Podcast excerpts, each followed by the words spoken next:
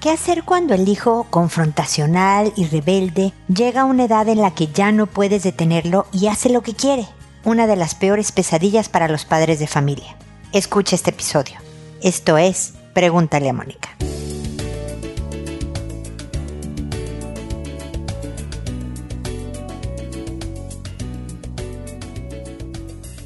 Bienvenidos amigos una vez más a Pregúntale a Mónica. Soy Mónica Bulnes de Lara. Como siempre, feliz de encontrarme con ustedes en este episodio que hablamos de temas difíciles. La verdad es que la que creo una de las etapas más difíciles que un papá o una mamá puede vivir en familia, que es tener un hijo que no cumple las reglas de la casa, que no colabora, que parece usar el hogar como un hotel, que es confrontacional y que es rebelde y bla, bla, bla. ¿Qué hacer? ¿Qué hacemos cuando llegamos a eso? Definitivamente este joven, este niño tiene historia. Y estoy hablando de joven porque normalmente es cuando ya no puedes detenerlo, que hacen lo que quieren, ¿no? Muchas veces desde la preadolescencia, 11 años, los casos más difíciles están así de rebeldes. Muchas, la mayor parte de los casos ocurren ya en la adolescencia. Pero aquí hay historia. Aquí se habla de un joven que está desahogando de una muy mala manera dolores pasados, historias que no ha trabajado y que le están haciendo tomar malas decisiones. Porque ser rebelde, digamos que interponerte con tus papás, confrontarte con tus papás, no seguir reglas de la casa, no ayudar y colaborar en la familia, todo esto le hace daño a él. No es porque yo necesito que me ayude a doblar la ropa, me explico, sino le hace daño a él como persona. Y desde luego habla de que posiblemente fuera de casa esté teniendo muchas conductas de riesgo. Y lo que tratamos de hacer en nuestro susto y desesperación y amor por este joven es regañarlo, es quitarle privilegios, es limitar sus facultades, digamos, ya no te voy a pagar el celular, ya no vas a poder hacer esto, ya no vas a tener esto otro, porque lo que queremos es que responda. Pero normalmente ese tipo de respuestas provocan una peor. Entonces los papás se encuentran como atrapados entre el no voy a dejar que haga lo que quiera, no puedo permitir que nos falte hacia el respeto o que se pase por encima las reglas de la casa, incluso dando ejemplo a los hermanos de esto, bla, bla, bla. Y no se trata de eso, de que porque haya paz tú lo dejes hacer lo que quiera. Al contrario, lo que queremos es volverlo a atraer hacia la familia, volverlo a traer a un lugar en donde puede escucharnos y no solo nos escuche, sino que considere lo que estamos diciendo porque a lo mejor escucha algo, interpreta otra cosa y no le interesa saber cuál es tu mensaje.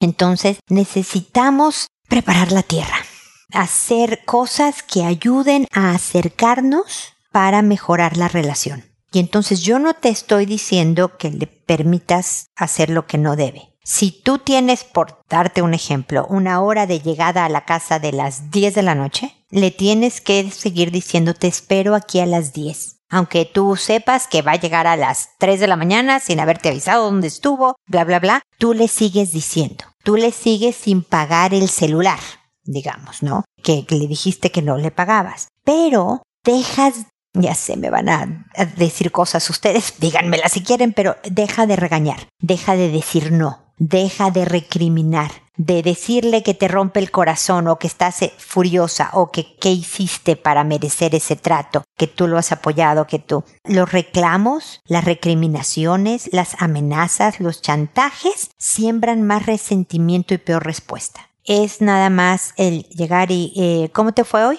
Bien, qué bueno hijo, fíjate que aquí se descompuso la licuadora. Ah, ok. ¿No? O sea, una conversación tranquila y en paz y demás es recortar en el periódico o en una revista, mira hijo, salió una, una noticia sobre el juego este que tú juegas, ¿no? Si es este, te lo recorté por si te interesa saber qué dicen ahí, ¿no? O le tomas una foto y se la mandas por el celular. Eso es lo que hace mi marido, nos manda noticias por el celular. Le mandas, mira, creo que es el juego que tú juegas, hijo, mira, dijo esto el periódico. De alguna manera empiezas a tener una tregua, para eso sirven, para bajar las armas y ver si podemos encontrar puntos de contacto. sigues con tus reglas, sigues con los límites que has establecido como buenos para la familia. Hijo, te encargo por favor que dobles la ropa. Ojalá hoy, no, no, no, ojalá no. Y perdóname, me corrijo. Eh, no le dices que esté lista antes de las 6 de la tarde. No le digas ojalá porque eso es como esperaría que tal vez ocurriera esto. No, estás dando un hecho, ¿no? Por favor, dobla la ropa. Quiero que esté lista, por favor, antes de las 6 de la tarde. Muchas gracias, mi amor, por tu ayuda y te vas. Y a lo mejor a las 4 le recuerdas, te encargo la ropa, te acuerdas, la necesito para las 6. Y a lo mejor el sujeto te está ignorando y no la va a doblar.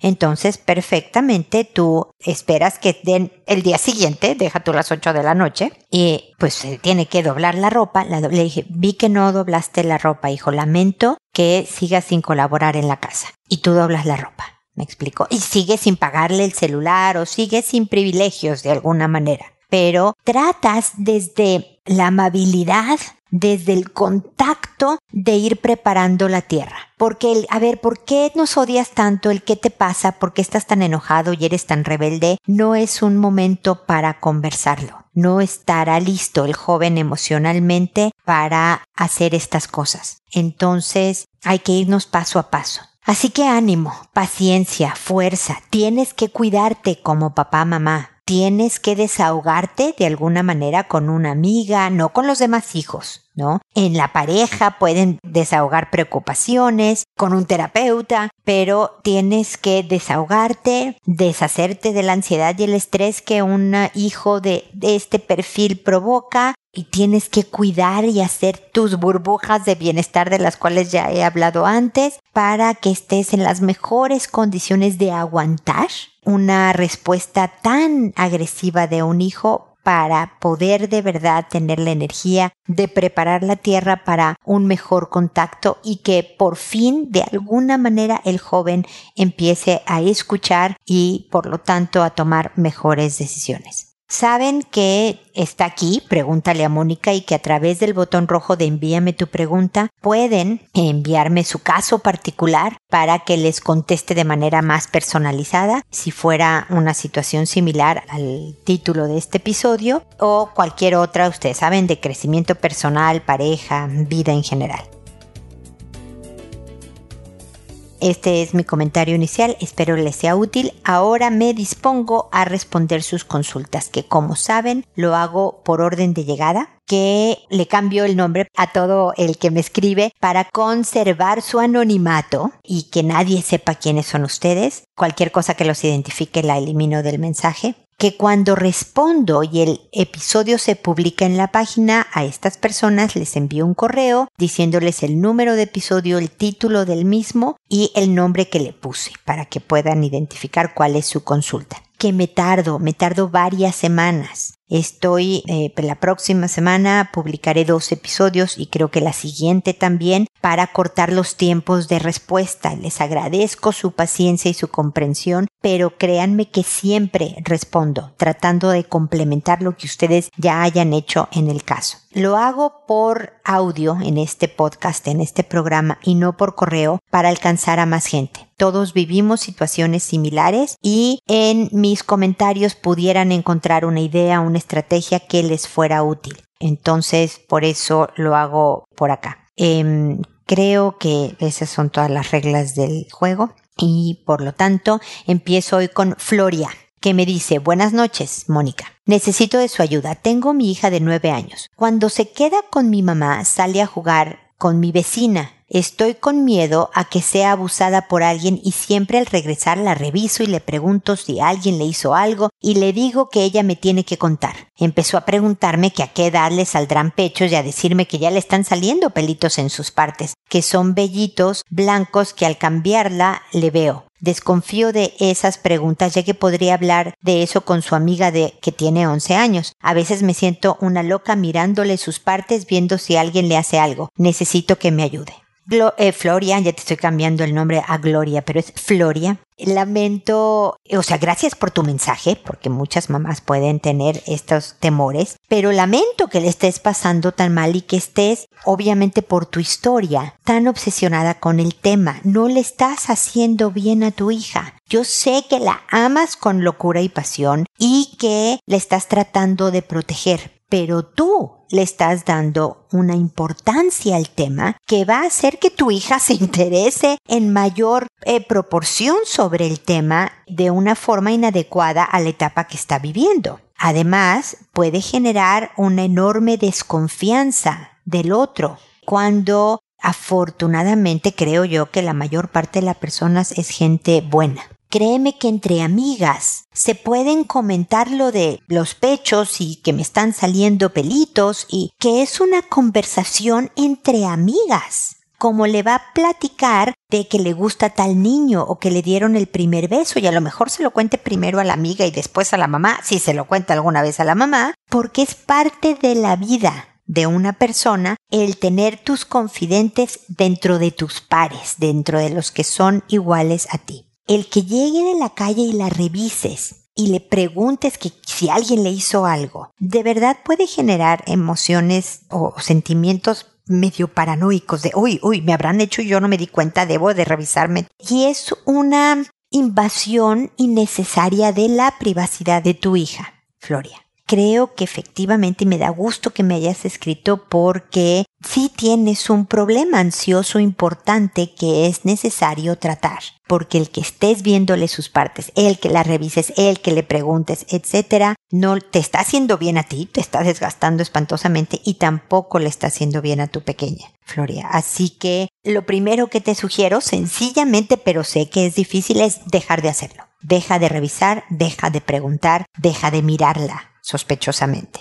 Está bien que sea una niña normal que juega con su amiga que es dos años mayor y a lo mejor hable inocentemente, normalmente de estas cosas. No quiere decir desde luego que si habló con su amiga de pechos y vellitos, él la estén abusando. Y que te pregunte a ti es normal y qué bueno que tengan la confianza para decirte, oye mamá, ¿a qué edad? ¿Cuándo? ¿Cómo? ¿No? Habla bien de tu hija, pero si te nota muy alterada, va a dejar de tener esa confianza, ¿me explico? Que una hija venga con una pregunta eh, de cualquier tema, habla que tiene un voto de confianza. Tú ya le darás la respuesta más sana, mejor, más prudente, que considere. Yo me acuerdo cuando creo que mi hija tenía eso, o nueve o once años o por ahí, y me preguntó, creo que nueve años, y me preguntó que cuándo podía tener novio. Y yo le dije, bueno, pues como todo mundo, hijita, a los 32, ¿no? este, finalmente su primer novio lo tuvo a los 18, pero sí quiere decir que, bueno, tiene la confianza de saber que yo no voy a estar, pero hija, ¿cómo se te ocurre a los nueve años estar pensando en novios? Tú, la escuela y los amigos y divertirte porque eres una niña pequeña. ¿Eso le da más importancia al tema?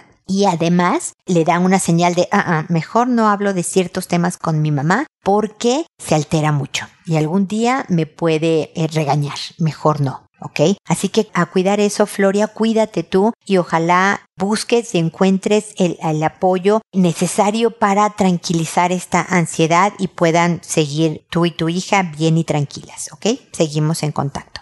Gina, por otro lado, me dice, hola Mónica, espero se encuentre bien. En nuestro caso, sumando a la pandemia al estar 24/7, se suma que ambos somos de otra ciudad y estamos solos, no tenemos redes de apoyo y muchas veces ni siquiera tenemos con quién descargarnos. Y adicionalmente hace un año fuimos padres y ha sido realmente caótico. Aunque es maravilloso ser madre, fue un cambio demasiado brusco para nuestra relación. Hipotequé mi libertad y mi marido siguió con su vida normal. No es una crítica, sino que él me ve como una super mujer capaz de hacer todo y manejar todo, incluso si él no está. Hemos tenido innumerables conversaciones que solo terminan en discusión, porque yo soy muy expresiva y a él le cuesta muchísimo hablar de sus sentimientos. Espero un mensaje alentador. Un abrazo, Mónica. Definitivamente te voy a echar porras, Gina. O sea, porras en mi tierra quiere decir darte ánimos. No sé qué significa en otros países, entonces tengo que aclarar, porque eh, me encanta decirlo. Eh, pregúntale a Mónica, se escucha en muchos países y sé que las palabras significan distinto en cada uno, así que te voy a dar ánimos porque,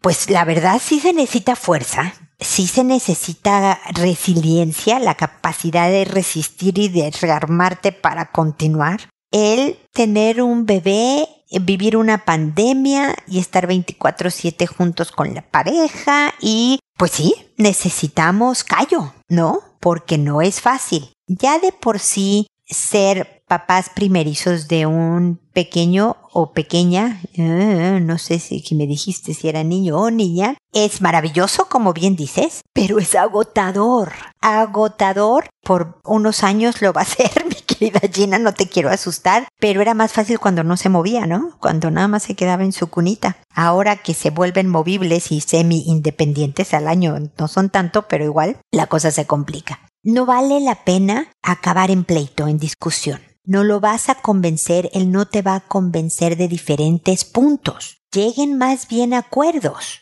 ¿ok? Si él cree que tú eres la superwoman, ¿verdad? Que lo puedes todo, dile agradezco tu voto de confianza, pero fíjate que no.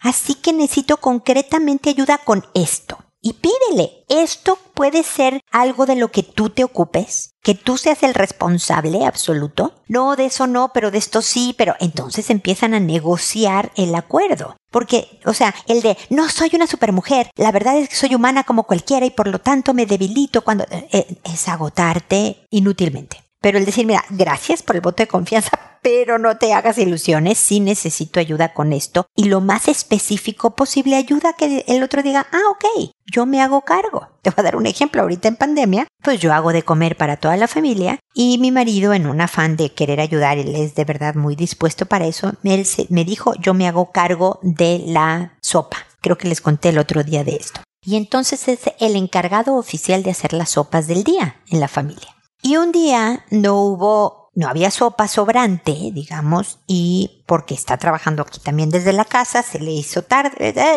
no hubo sopa, y entonces me dice, ¿por qué no me recordaste o por qué no me avisaste que no habían quedado sobritas? Y entonces yo le dije, perdón, pero si además yo soy encargada de checar qué sobras hay de sopa para decirte a ti haz o no haz, siento que no eres el responsable absoluto de la sopa puedes tú hacerte cargo desde ver si hay suficiente para el día siguiente o no, y yo me encargo de todo lo demás. Entonces él estuvo afortunadamente de acuerdo conmigo y él revisa en el refrigerador si tenemos, por ejemplo, hoy les cuento, vamos a comer de tres sopas distintas porque hay poquitos de varias cosas, ¿no? Entonces no tuvo que preparar sopa. Ese tipo de cosas tan concretas, tan terrenales, tan básicas, pero que ayudan a la convivencia, ¿no? A lo mejor él me dice, no, sabes que no, cocinar odio, no, es lo mío, pero yo te ayudo a colgar la ropa cuando se lave. O yo te ayudo a doblar la ropa cuando esté limpia. O a meter lavadoras. O a bla, bla, bla, bla, bla. ¿A qué necesito de ayuda? Si la bebé está durmiendo su siesta del día y yo me estoy durmiendo una siesta porque en la noche me sigo despertando, tú Gina, dile, ¿te puedes hacer cargo de atenderla cuando despierte de su siesta? Etcétera, etcétera. O sea, la idea es que sí, la cosa está difícil, la pandemia nos está demandando un esfuerzo grande como pareja, como persona, como madre o padre. Y todavía falta, porque aunque hay países en donde la gente sí tiene libertad de salir y hay otros países que van en diferentes etapas de desconfinamiento y demás, la vacuna no va a estar por mucho tiempo, o sea, meses todavía, quiero decir finales de año, primer semestre del siguiente año, que es lo que yo veo mucho más probable, por lo menos para acá, para Chile, el primer semestre del, del año próximo. Entonces vamos a estar o con el temor del contagio o bien encerrados para cuidarnos todos o bla, bla, bla. Falta. Esta pandemia nos está desafiando, pero podemos juntas, Gina ten, me tienes a mí, desahógate, me pueden escribir, déjame te digo a ti y a todos los que me están oyendo, cuantas veces quieras, con consultas, con desahogos, con frustraciones, con una idea de cómo hacer este algo en particular. Así que úsame para eso también. Sé el cambio que el ser padre implica la actitud con la que manejes ese cambio es bien importante, Gina. Cuando me dices hipotequé mi libertad y mi marido siguió con su vida normal, es cierto, muchas veces pasa. Nosotros nos hemos mudado de país durante nuestro matrimonio por mucho tiempo y mi carrera profesional pues se vio interrumpida en cada mudanza y hubo que retomarla cada vez, lo cual no fue fácil. Y, yo me encargaba sobre todo de ver del bienestar de los hijos y de establecer casa, mientras que mi marido era el que era el trabajo. Llegábamos a ese país por su trabajo, entonces como que dices, él continuó una vida y la mía fue un poco más sube y baja y más cambiante. Pero si yo digo qué horror, hipotequé o sacrifiqué mi vida profesional o hice tal cosa, va a ser un peso para mí. Si trato de la misma cosa, verlo desde otro enfoque, mira, fue interesante, me dio herramientas para mejorar mi trabajo, nos unimos más como familia, e hice tal cosa por mis hijos que bien valió la pena, creo que es el trabajo más valioso que podemos ser, mi querida Gina, el formar humanos para dejar bien puestos los, la gente en este planeta es lo más importante, así que, pero me explico, si tú lo empiezas a ver como un sacrificio tuyo, una carga tuya, en eso se va a convertir y a la que más le va a pesar es a ti. Entonces, trabajar en la visión del, tema es también bien importante, Gina. Pero yo espero que sigamos en contacto y vamos que se puede. Ánimo, acá estoy.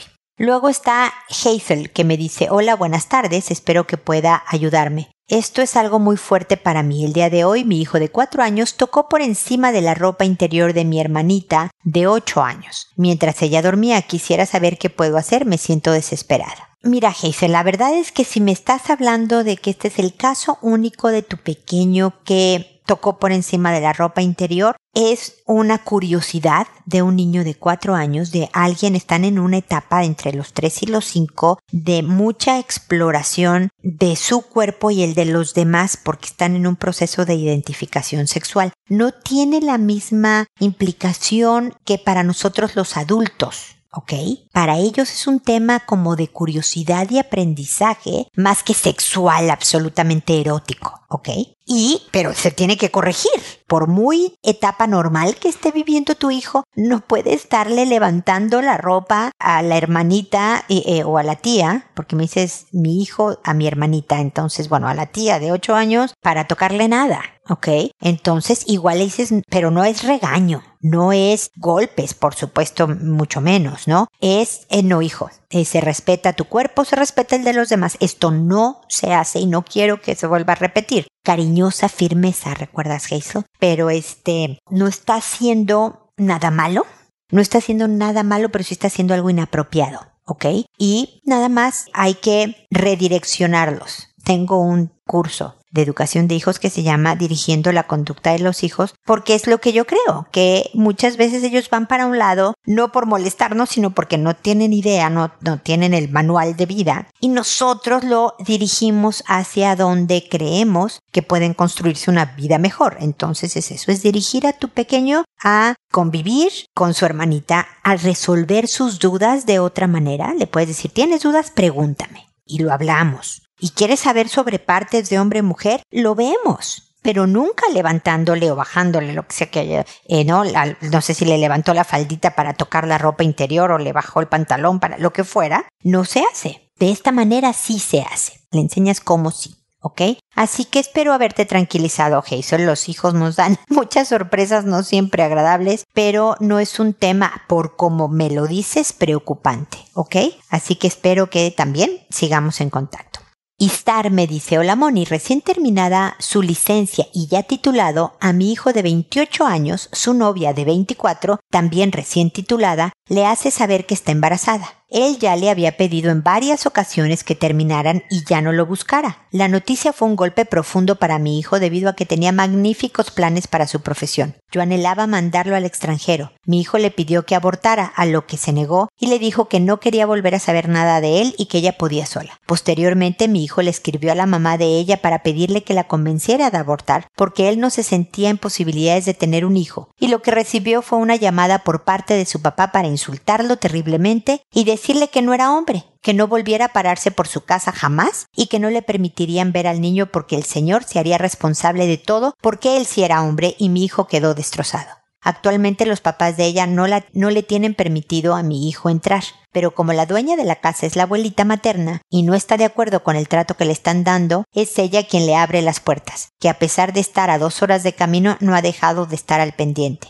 Mi hijo estuvo metido en el hospital cuidando al papá de su novia una semana, sin dormir y sin bañarse, comer ni descansar cuando el señor sufrió un infarto le donó dos veces sangre y plasma porque a pesar de ser de familia numerosa, no contaba con nadie porque ha habido siempre pleitos entre familias. Yo siempre sentí algo que no me gustaba de ella. No la sentía sincera. Sentía que no se mostraba tal cual era y que actuaba. Y así se lo dije a mi hijo, pero también le dije que yo respetaba su decisión y siempre le di el mejor trato a su novia. La llevábamos a todos nuestros paseos y reuniones familiares como si fuera una hija más. Jamás pagó nada. Se quedaba constantemente a dormir en mi casa, a comer, se bañaba e incluso llegaba sin decirle a, nadie, con maleta en mano y se instalaba sin avisarle siquiera a mi hijo. Mi hijo llegó a sentirse agobiado. Le pedía que no lo hiciera e incluso que se retirara porque estaba muy cansado. Mi hijo trabajaba muy duro e incluso por las noches y no lo dejaba descansar pero a pesar de eso nunca tenía dinero. Ella nunca ha trabajado. Le marcaba el teléfono insistentemente y si yo le contestaba para decirle que estaba dormido, me pedía que lo despertara. Lo celaba, le hacía dramas, lo hacía sentir culpable. Finalmente mi hijo me platicó que todo lo que él ganaba era para ella. Le pagó la carrera, le compró computadora, ropa y zapatos, su fiesta de graduación, su vestido y sus fotografías. La llevaba a pasear, a comer, al cine. Ella llegó incluso a pedirle dinero para apoyar los estudios de su hermano menor. Si mi hijo le pedía comprensión porque no contaba con dinero suficiente, ella se lo exigía. Mi hijo me pide desesperadamente un consejo sobre si deben vivir juntos por el bebé o no. Se siente muy decepcionado.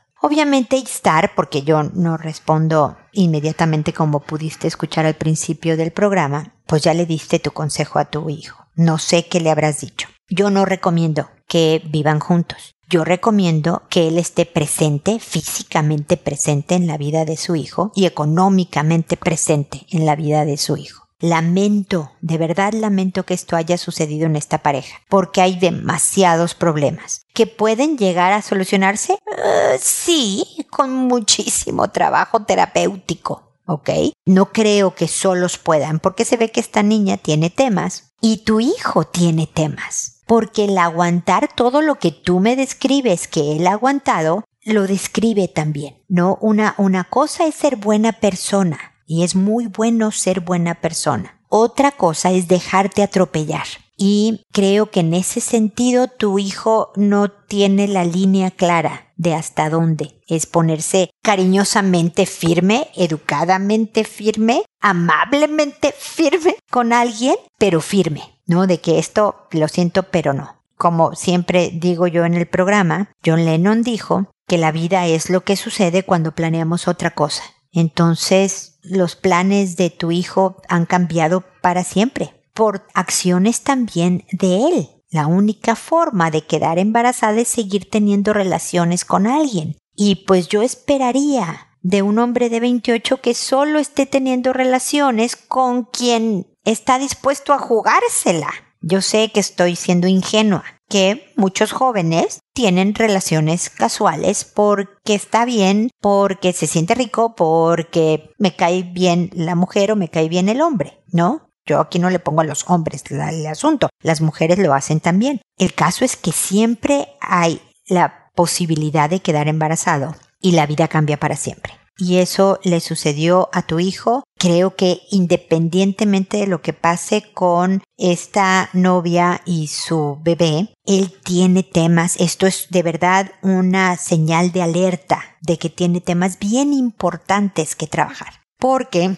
este bebé los deja unidos para siempre. Vivan juntos o no, se casen o no, hagan lo que hagan o no este hijo en común los va a tener unidos para siempre y tu hijo necesita aprender a establecer límites y mantenerlos de una manera adecuada y sana. Entonces, obviamente esta mujer también requeriría de trabajo personal, pero no estoy hablando con ese lado de la familia. Así que fuerza, aconsejale a tu hijo siempre desde el lado de cómo ser este buen hombre, de hacerse cargo de sus responsabilidades, acogerlo en sus sentimientos de frustración y enojo y tristeza del cambio de vida que se le viene, pero también darle una visión esperanzadora y de fuerza de carácter al, al ser un buen padre, en todo el sentido de la palabra, y al seguir trabajando por su bienestar de tu hijo personal y de crecimiento y desarrollo individual. Tú, al parecer, pues siempre fuiste amable con la novia y todo esto. Si, aunque no anden, esta mujer va a ser parte de la vida de tu hijo como madre de su hijo o la madre de tu nieto,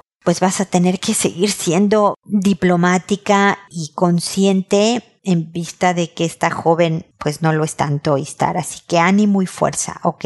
Si puedo ser de mayor utilidad, vuélveme a escribir que con gusto te haré mis comentarios, ¿ok? Espero que sigamos en contacto. Juvencia, por otro lado, me dice hola, he leído cosas muy buenas sobre usted. Muchas gracias, Juvencia. Y tengo un probable problema con mis pequeños de 3 y 7 años. Lo que pasa es que mi hijo de 3 años lleva aproximadamente desde el año y medio llorando por las noches cuando lo dejo con mi suegra. Llora y grita desesperado. Tengo mucho miedo de que alguno de los familiares de mi esposo le esté haciendo algún daño, ya que solamente cuando lo dejo con ella es cuando en la noche presenta esta situación. Le he platicado a mi esposo, pero como que él me toma de loca y yo tengo mucho miedo. Actualmente mi hijo tiene tres años y tres meses y se niega a dejar el pañal. Incluso hay veces que no permite que nadie más que yo lo cambie el pañal. Además de que el día de hoy presentó una acción que me dio mucho miedo. Se encontraban mis dos hijos conmigo en el auto y de pronto mi hijo de tres años comenzó a tratar de besar el cuerpo de mi hijo de siete años. Mi hijo de siete años le decía que no hiciera eso, que eso era cochino, pero mi hijo de tres años no le hacía caso. Yo pensé que le estaba dando besos en el cachete, pero cuando me fijé, no, eran en su espalda. Eso me asustó mucho, pues le bajaba la playerita a mi hijo de siete años y le daba besos muy raros. Cuando vi esta acción, mi reacción fue regañarlo de inmediato y apartarlo de su hermano. Mi hijo de siete años me dijo es un cochino, ya le dije que eso no se hace. Hablé con mi hijo de tres años y solo pude decirle que eso no estaba bien, que no lo volviera a hacer y le dije a mi hijo de siete años que no permitiera que volviera a hacer eso y que si lo hacía me avisara. Tengo mucho miedo por mi pequeño y no sé qué hacer. Espero me pueda orientar más lo más pronto posible. Gracias. Juvencia, yo sé que no fue lo pronto que tú quisieras y por eso me disculpo y te agradezco la paciencia para escucharme. A ver, tú tienes dos hijos y tú sabes que la personalidad de cada uno es bien particular, ¿no? Puedes tener un hijo súper introvertido y un hijo muy extrovertido. Puedes tener un hijo activo y correlón y otro que es más pasivón y más sedentario, etcétera, etcétera. Me puedo hacer una lista eterna, ¿no? Así que el que uno llore al dejarlo en una casa y el otro no, no necesariamente habla de que algo está pasando en esa casa. Si me dices, oye, no, pero es que la he llevado a casa de mis papás y no llora, y la he llevado a casa de unos primos y no llora o de unos amigos y no llora, o sea, pasar la noche y solo cuando se queda con mis suegros llora, pues sí, podría ser que algo del estilo de la familia política no le encante, no necesariamente le estén haciendo algún daño. Porque yo creo que el de siete ya estaría en condiciones de decirte, si fíjate mamá que la abuela le habla muy feo, ¿no? O fíjate, mamá, que el abuelo eh, eh, nos, nos da manazos cuando no hacemos algo bien, o etcétera, etcétera, ¿no? O sea, yo creo que el de siete ya te hubieras enterado de algo. No sé si hay, evidentemente hay un mayor apego entre tu hijito de tres años y tú. Entonces, no sé también qué tanto, y no te me enojes, jovencia, tú estás propiciando que solo se deje cambiar el pañal por ti, solo esté tranquilo por ti, porque de alguna manera, pues porque es tu hijito chiquito, por una serie de cosas, se haya hecho un vínculo, digamos, fuerte, pero que esté obstaculizando otras cosas en la casa, ¿no?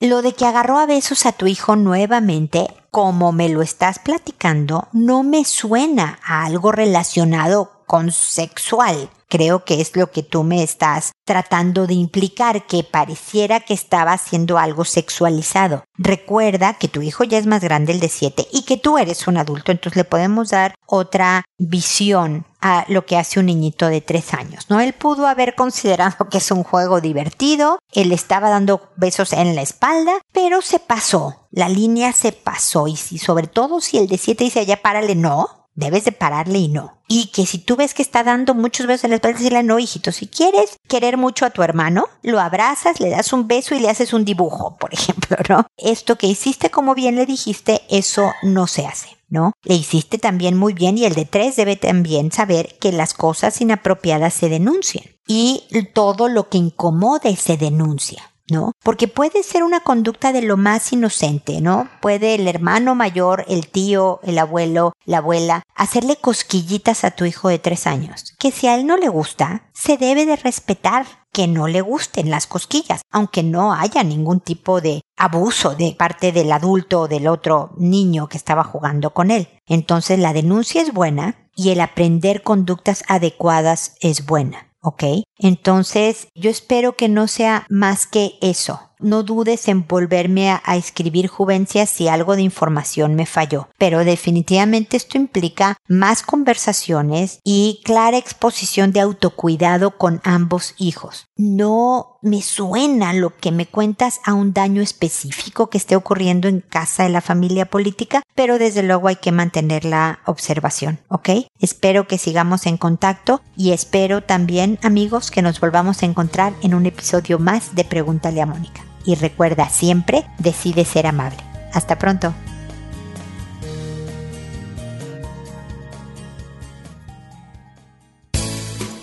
¿Problemas en tus relaciones? No te preocupes, manda tu caso, juntos encontraremos la solución. www.preguntaleamónica.com Recuerda que tu familia es lo más importante.